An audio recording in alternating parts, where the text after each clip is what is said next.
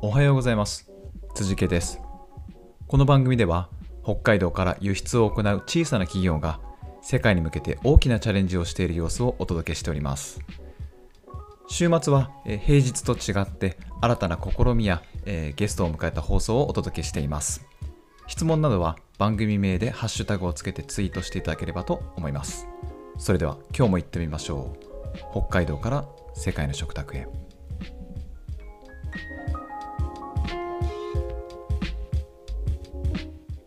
はい、えー今日はですね日曜日ということで毎週やっている Your Week, Your Week in Asia をお送りしたいと思います。えっと、まあ、週末はちょっと平日と違ってチャレンジングな内容の放送をしようと思ってるんですけど、あの先日放送を聞いていただいた方が、えっと、あの土曜日にやった抽象と具体っていう話を聞いて、これチャレンジングっていうと、その聞聞いてる方に対してチャレンジなのかっていう質問をされたんですけど、あの、そういう意味ではなくて、私がわからないこととか、あの、今まさに勉強中のこと、まあ、この今日の英語みたいなやつですね、英語学習みたいな、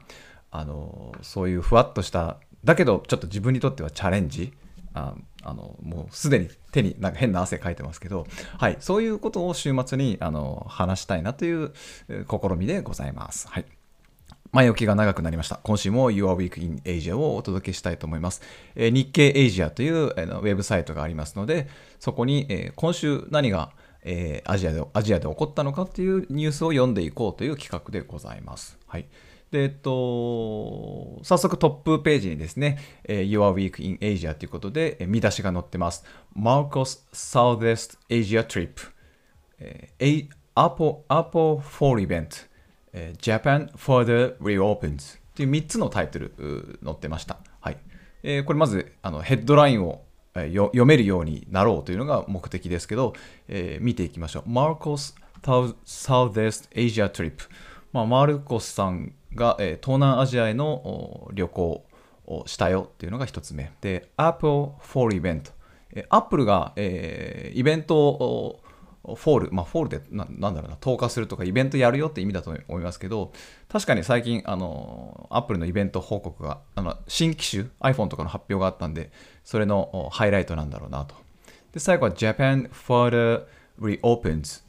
というタイトルなんですけど、これちょっといまいちわからなかったですけど、トップ画像にですね、あの日本の旗を振って、あの空港、日本の空港で Welcome to Japan というサインボードを持った人たちがいる、あのたくさんいる写真が載ってるので、あの多分こうコロナコロナ関係で、えっと、日本が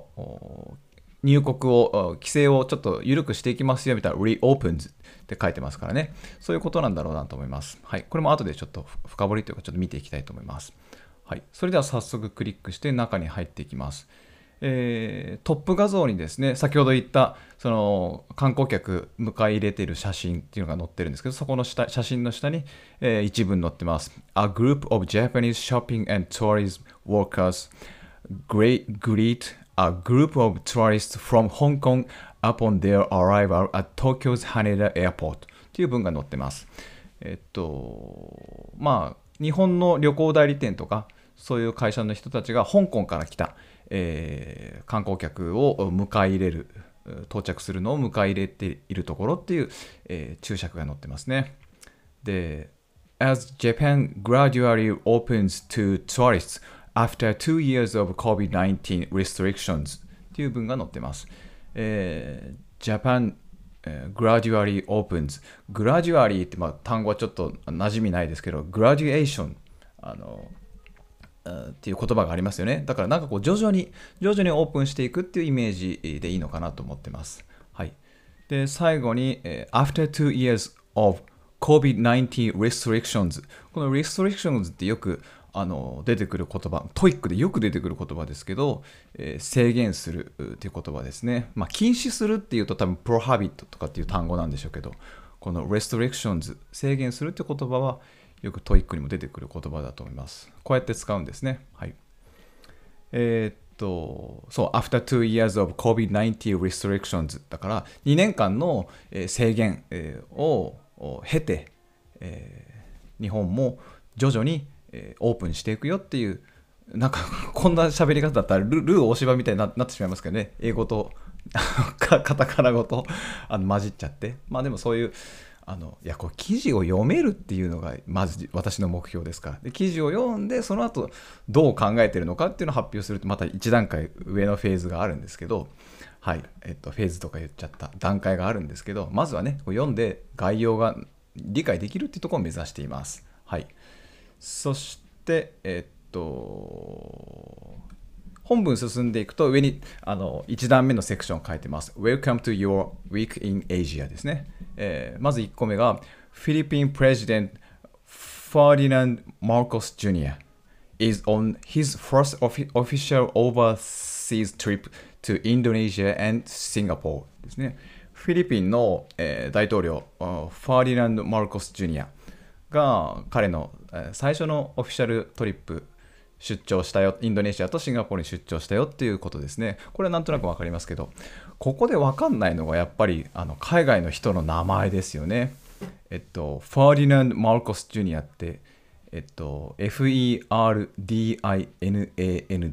で、ファーディナンドですけど、まあ、日本語で読むとフェルナンド、フェルディナンドとかってあの発音しますよね。ここをやっぱこう馴染みがないと、なんかねあのもし相手が喋ってる時あの私の国の大統領のファーディナンド・マルコスがさって言った時に、えー、あのやっぱり耳で聞き取りづらいっていうのはやっぱきっとありますよね。であの私の好きなあの私の好きなというかあのダルビッシュ有があの YouTube であの英語の解説をしてる回があるんですけどそれで、まあ、彼日本語しか喋れなかったですからねでアメリカに行って分かったのがあのハミルトンっていう人いる。まあね、そのよくある名前でハミルトンっていう名前があるけどあのアメリカ人はハミルトンとは発音しないよっていうことを説明しててでカタカナで言うととヘモートンヘモートンって言うんだよねっていうのを言っててそのエピソードがすごく好きで確かに日本人ってハミルトンっていう風に聞いて育ってきたんであハミルトンさんですねってなっちゃうけど発音的にはやっぱヘモートンヘモートンって言った方が通じる、うん。まあ、もっとちゃんとこう息あのブレスをあの足すとヘモートンヘモートンヘモートンハミルトンみたいな感じでね。全然違う単語になりますよね。はい。まあ、発音ちょっと私好きなんで全然分かってないけど発音の方もちょっとやっていきたいなとは思ってますはいちょっと脱線しましたけどえー、っと本文の2段目はえー、っと Japan is set to further reopen its borders by scrapping the pre-arrival COVID test requirement and raising daily cap for entry って書いてますね。これも、えっと、pre-arrival COVID test requirement and raising daily cap for entry ですから、えっと、その入国前の PCR 検査、えー、とかっていうのが、えー、要求されて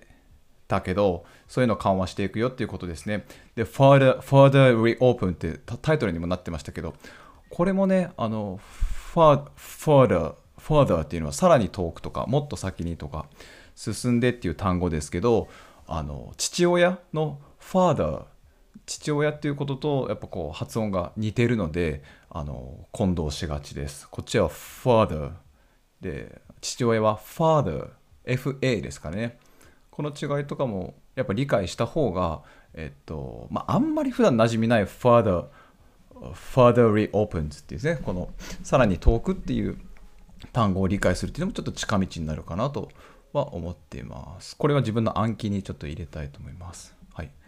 えー、っとそして最後にえー、っと Apple の話ですね Apple Apple and its Chinese competitor Huawei are expected to launch new cell phone models in the middle of this week 今週半ばに新しい商品を発表するという内容でした。はい。